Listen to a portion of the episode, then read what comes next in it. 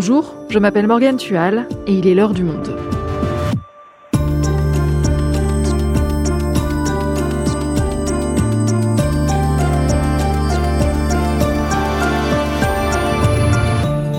Aujourd'hui, nous sommes à quelques jours du 20e congrès du Parti communiste chinois. Il s'ouvre ce dimanche 16 octobre. Et ce congrès devait être le congrès du changement. Après dix ans au pouvoir, Xi Jinping aurait dû passer la main. Sauf qu'il a fait modifier la constitution de sorte qu'il lui soit possible de rester au pouvoir au-delà de la limite des deux mandats, au-delà de dix ans. Xi Jinping est visiblement là pour durer, alors qui est-il? Quel est son parcours? Et puis surtout, alors qu'il cherche à se poser en chef de file des anti-occidentaux, quelle est sa vision de la Chine et de la place qu'elle doit occuper dans le monde? On en parle avec Frédéric Lemaître, c'est le correspondant du Monde à Pékin. Xi Jinping contre l'Occident, un épisode d'Adèle Ponticelli, réalisation Amandine Robillard.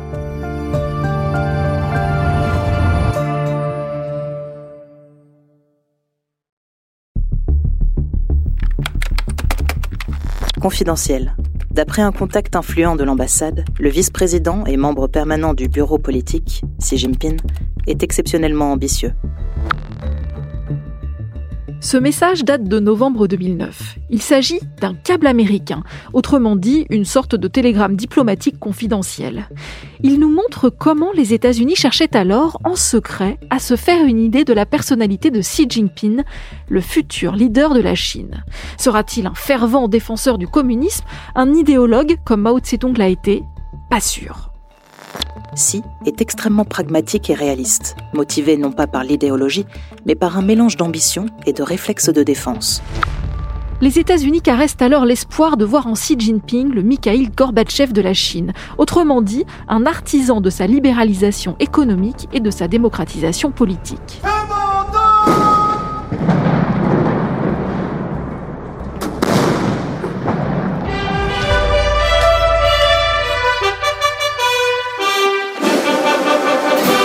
Dix ans plus tard, force est de constater que c'est un tout autre chemin que Xi Jinping s'est tracé. Le 1er octobre 2019, à l'occasion du 70e anniversaire du régime communiste, il expose au monde entier toute la puissance de la Chine. 15 000 soldats, 100 000 figurants du jamais vu. Une démonstration de force de l'armée chinoise. Tanks, avions et ces missiles de dernière génération capables d'atteindre tout le territoire des États-Unis. L'homme fort du pays, Xi Jinping, a revêtu pour l'occasion un costume Mao. Rien ne peut empêcher la nation et le peuple chinois d'aller de l'avant. Xi Jinping est devenu le leader d'une Chine qui veut s'imposer face à l'Occident.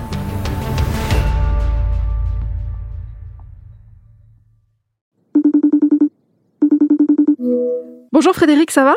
Bonjour, très bien. Frédéric, tu es correspondant à Pékin depuis 2018. Tu connais donc bien Xi Jinping, sans doute mieux que les renseignements américains il y a 13 ans. Quel type de leader est-il? Est-ce qu'on en sait plus sur sa personnalité aujourd'hui? Eh bien, en fait, c'est un homme dont on a toujours pas mal de difficultés euh, pour cerner la personnalité. Il donne très peu d'interviews, aucune depuis 2012 d'ailleurs. Il s'entoure de mystères.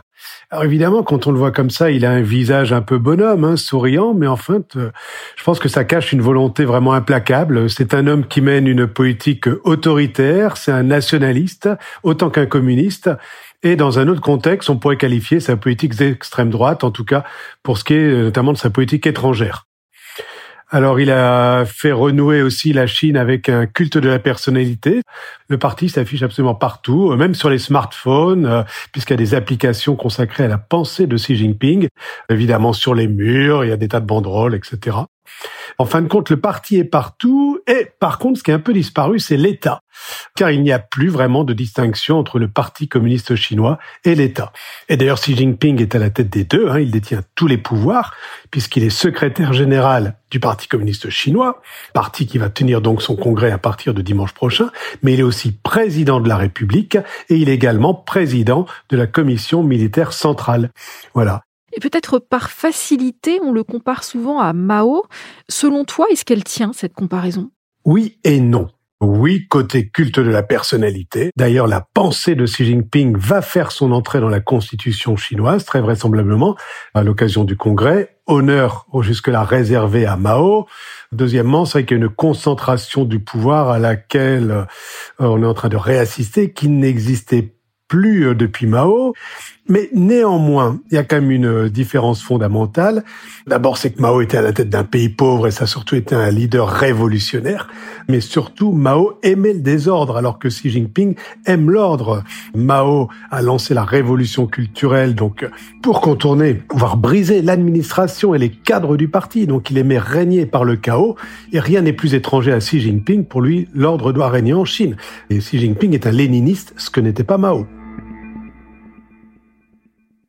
Est-ce qu'il est apprécié des Chinois? C'est difficile à dire, euh, d'abord parce qu'on ne prononce pas son nom, on parle du leadership, euh, c'est un peu tabou parce qu'il est craint, mais je pense qu'on peut néanmoins dire qu'il est populaire notamment grâce à la lutte anticorruption qu'il a menée donc depuis son arrivée au pouvoir. La corruption, évidemment, les Chinois de base, si je puis dire, en étaient souvent victimes. Et sa lutte contre la corruption des mouches, mais aussi des tigres, c'est-à-dire des gens puissants, l'a fait aimer dans la population. Il a aussi pris des mesures très euh, populistes, si on veut. Par exemple, il a fait tout un programme, il a lancé des milliards pour qu'il y ait des toilettes publiques qui soient propres dans tout le pays dans des campagnes où les toilettes publiques jouent un rôle très important, je pense que ça a marqué. Il a encore cette image d'être proche du peuple, donc je pense qu'il est plutôt populaire. Et puis, euh, il a aussi euh, redonné une fierté à la Chine, et d'ailleurs, plus on est jeune, plus on est nationaliste, et donc plus on soutient Xi Jinping. Parce que les jeunes n'ont connu, si je puis dire, que la Chine qui marche, et les programmes scolaires, en plus, ne parlent que de la Chine qui gagne. Donc autant les gens, si vous voulez, qui ont eu 35, 40 ans, ont eu envie d'Occident, voilà, il y avait quand même un peu ce rêve américain, et ils pensaient que la Chine allait se rapprocher de l'Occident, autant pour les plus jeunes, non, l'Occident n'attire pas, et c'est la Chine qui attire, et c'est la Chine qui gagne. Ce dimanche s'ouvre donc le 20e congrès du Parti communiste chinois, celui où il devait transmettre le flambeau, mais ce ne sera a priori pas le cas car, on l'a dit, il a fait modifier la constitution pour mettre fin à la limite de deux mandats. Il a aussi mis fin à la limite d'âge qui était de 67 ans. Il en a aujourd'hui 69. Est-ce qu'on peut malgré tout s'attendre à des surprises lors de ce congrès? Eh bien, très peu, alors que théoriquement, ce congrès aurait dû être le congrès du changement, avec une nouvelle génération de leaders à la tête du parti et du pays. Et là, tout va rester pareil. Xi Jinping euh, devrait rester au pouvoir pour un troisième mandat, puisqu'effectivement, en 2018, il a mis fin à la limite euh, des deux mandats du président de la République et, de fait, du secrétaire général du parti. Donc, euh, Xi Jinping sera reconduit, et il le sera d'autant plus qu'il n'y a pas d'anti-Xi Jinping vraiment déclaré au sein du pouvoir. Je serais bien incapable de vous faire la liste des opposants à Xi Jinping au sein du parti.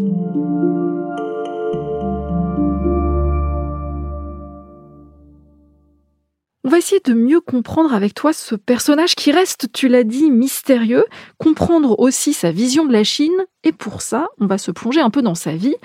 D'où vient-il? Xi Jinping est ce qu'on appelle un prince rouge. C'est comme ça qu'on désigne les enfants de l'aristocratie communiste, c'est-à-dire qui sont arrivés au pouvoir avec Mao et donc qui étaient les collaborateurs euh, de Mao. Donc il y a eu une enfance exceptionnellement privilégiée puisque à l'époque quand même, hein, dans les années 59-60, il y a 30 millions au moins de Chinois qui sont morts de faim. Lui vit au contraire à Zhongnanhai, le quartier réservé aux dirigeants communistes à l'ouest de la cité interdite à Pékin. Donc là, je pense qu'il n'avait aucun problème de ravitaillement. Il était totalement protégé. Son père, Si Jong-ru, avait été un très proche de Mao. Il avait participé avec lui à la fondation de la République populaire euh, de Chine en 49. Il était même devenu vice-premier ministre de Mao. Donc, franchement, une jeunesse dorée dans un pays très très pauvre. Sauf qu'en 62, tout change. Xi Jinping a 9 ans. Et là, Mao soupçonne le père de Xi Jinping d'avoir laissé éditer un livre que l'on aurait pu interpréter comme une critique à son encontre. Et du coup, ce père, du jour au lendemain, sa vie a basculé, du coup celle de sa famille, puisque son père a été envoyé à la campagne, où il restera pendant 16 ans. Il y a d'ailleurs eu une purge énorme. Il faut voir que pour ce livre, il y a eu des milliers de personnes qui ont été purgées. Donc c'est vous dire un peu la folie euh, de ce régime à l'époque. Et donc, évidemment, Xi Jinping, comme son père sera aussi marginalisé, il bascule dans la catégorie des traîtres et il est aussi envoyé à la campagne dans le cadre de la révolution culturelle. Il fera partie des jeunes instruits envoyés à la campagne. La grande révolution culturelle prolétarienne, ce sont eux, les Unveidines, les gardes rouges.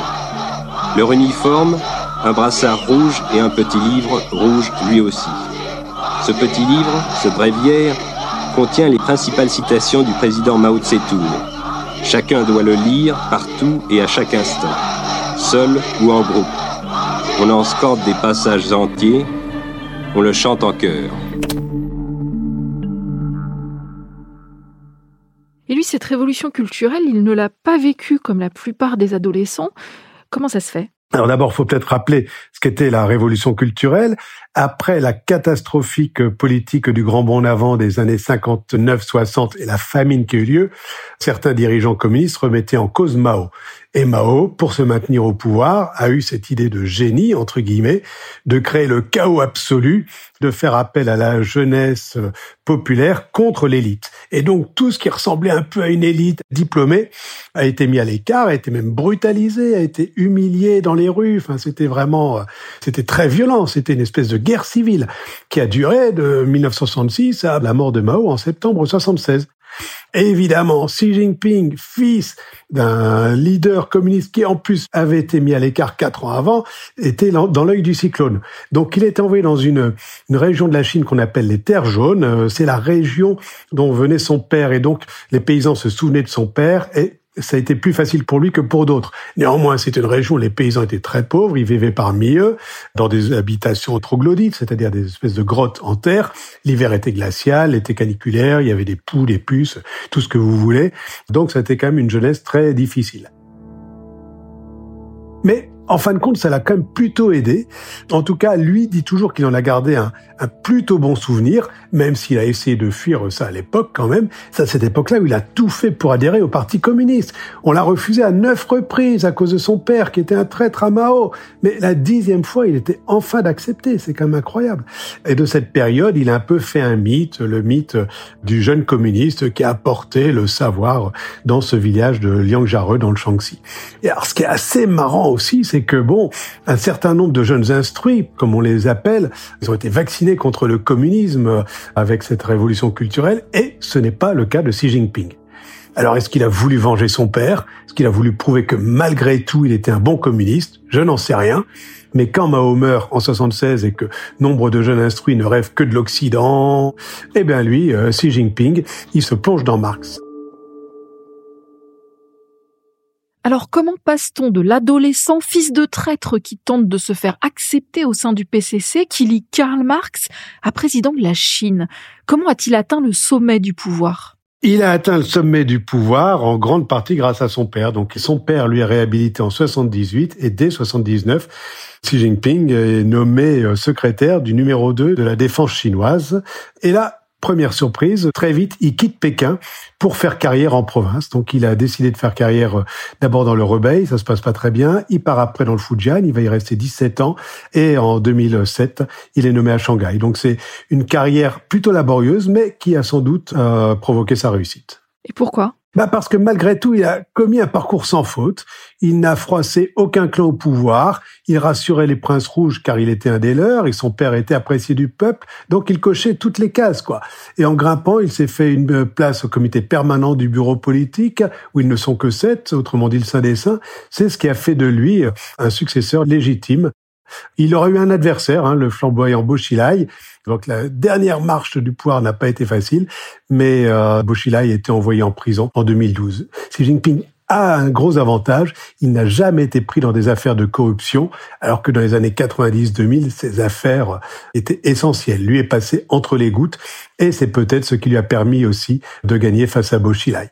Mais à vrai dire, c'est assez difficile de savoir ce qui s'est passé au sein du Parti communiste, qui est quand même un parti très très opaque.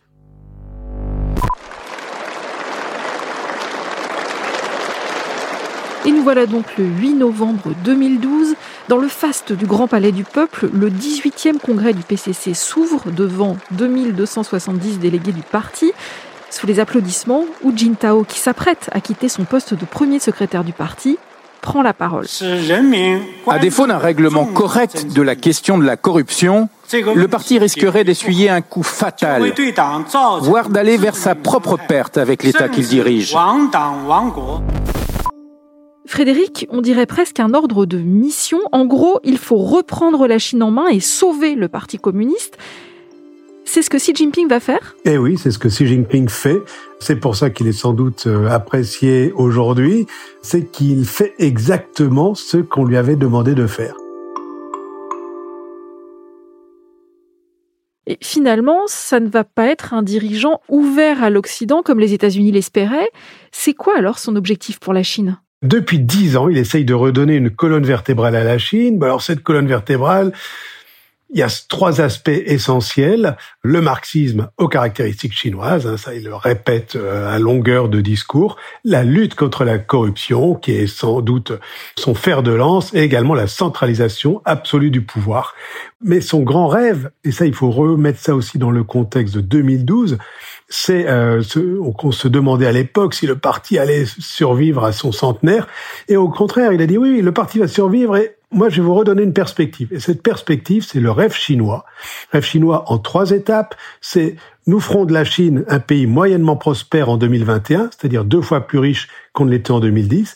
Nous en ferons un pays moderne en 2035 et nous en ferons un pays puissant en 2049, c'est-à-dire nous aurons rattrapé les États-Unis. 2049, c'est évidemment le centenaire de l'arrivée de Mao au pouvoir.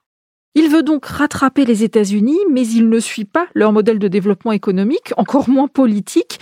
Est-ce qu'il y a un modèle chinois à la Xi Jinping?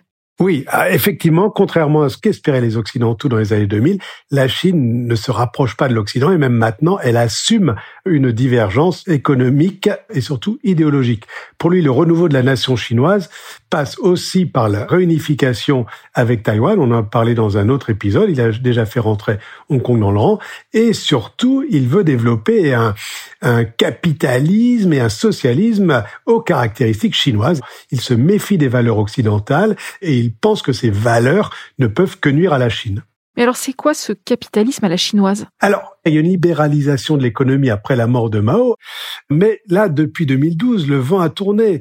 Les entreprises privées sont maintenant responsables de 70-75% du PIB chinois, mais on voit bien que les entreprises privées ne peuvent faire des profits tant que ça sert le parti et que ce sont des gains personnels qui sont visés. Les entrepreneurs sont rappelés à l'ordre. Quand ils prennent trop de liberté par rapport au parti, les entreprises se font taper sur les doigts, même quand elles sont profitables. On a évoqué tout à l'heure la pensée de Xi Jinping qui irrigue toute la population. C'est quoi le fond de cette pensée? Quelles idées, quelles valeurs défend-il? Et est-ce que là aussi, il s'oppose à l'Occident? Ah oui, ça, il fait la guerre aux valeurs occidentales. Hein. Dès avril 2013, un mois après sa désignation à la présidence du pays, le comité central du Parti communiste a diffusé secrètement aux échelons inférieurs du parti un document essentiel sur la sphère idéologique, peut-être même un document rédigé par Xi Jinping en personne. Et ce document dit qu'il y a sept thèmes qui ne doivent jamais être mis en valeur, ni même discutés au sein du parti et du pays. Ça vaut le coup de les citer quand même, ces, ces sept thèmes. C'est la démocratie constitutionnelle occidentale, les valeurs universelles entre guillemets dans le texte, c'est-à-dire essentiellement les droits de l'homme. Donc parce que les droits de l'homme pour la Chine ce sont des valeurs occidentales et non pas des valeurs universelles. La notion de société civile, le néolibéralisme, l'idée occidentale de journalisme, le nihilisme historique, c'est-à-dire toute remise en question de l'histoire officielle, et également la remise en cause de la réforme et de l'ouverture, donc la des réformes de Deng Xiaoping. Donc voilà sept thèmes, souvent portés par les Occidentaux, que les universitaires chinois et que les membres du parti n'ont absolument pas le droit de discuter. Par ailleurs, euh, il s'oppose également à l'Occident sur euh, sur Hong Kong et on l'a vu récemment sur euh, la persécution des, des Ouïghours qui a été entamée depuis 2017 et même l'ONU parle de de possibles crimes contre l'humanité. Pour lui, le modèle occidental d'abord est sur le déclin primo, et il ne marche pas en Chine, et tous ceux qui veulent l'introduire en Chine ne le font que pour affaiblir non pas seulement le Parti communiste, mais également l'ensemble du pays.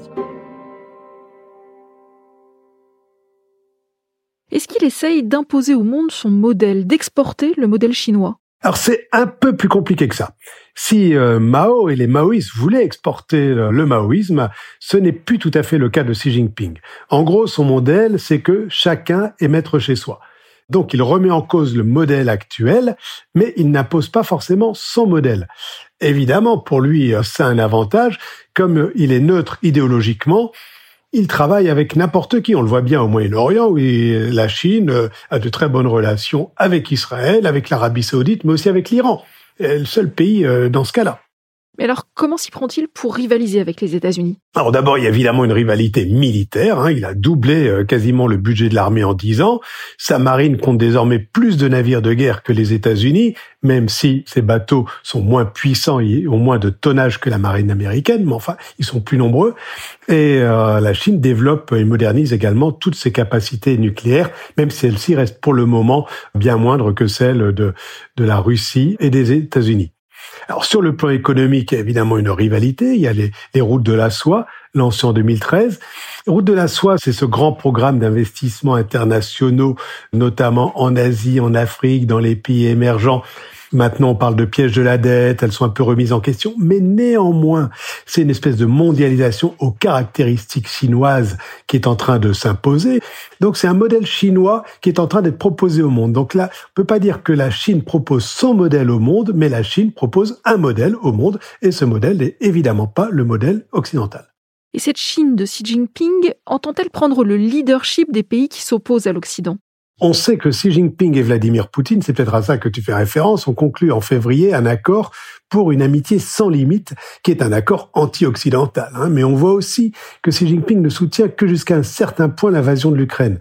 Ce qui est certain, c'est que seule la Chine a aujourd'hui, théoriquement, la capacité de fédérer les pays hostiles à l'Occident.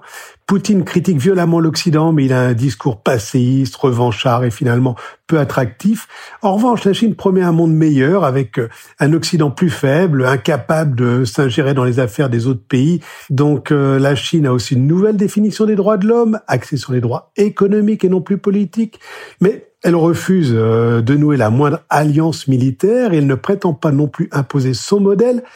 Donc je ne pense donc pas que la Chine de Xi Jinping veuille dominer le monde, mais elle souhaite clairement revoir l'ordre international établi après 1945, étendre sa propre influence et, en parallèle, réduire celle des États-Unis. C'est ça aussi le rêve de Xi Jinping. Merci Frédéric. Merci à vous.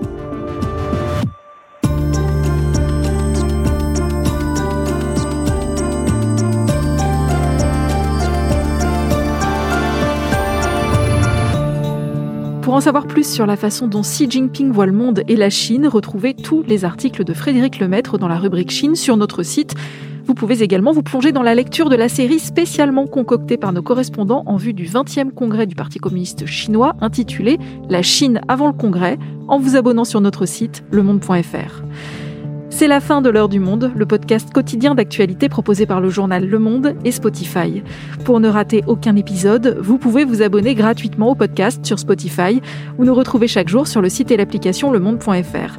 Si vous avez des remarques, des suggestions ou des critiques, n'hésitez pas à nous envoyer un email à l'heure du monde L'heure du monde est publiée tous les matins du lundi au vendredi. On se retrouve donc très vite. À bientôt.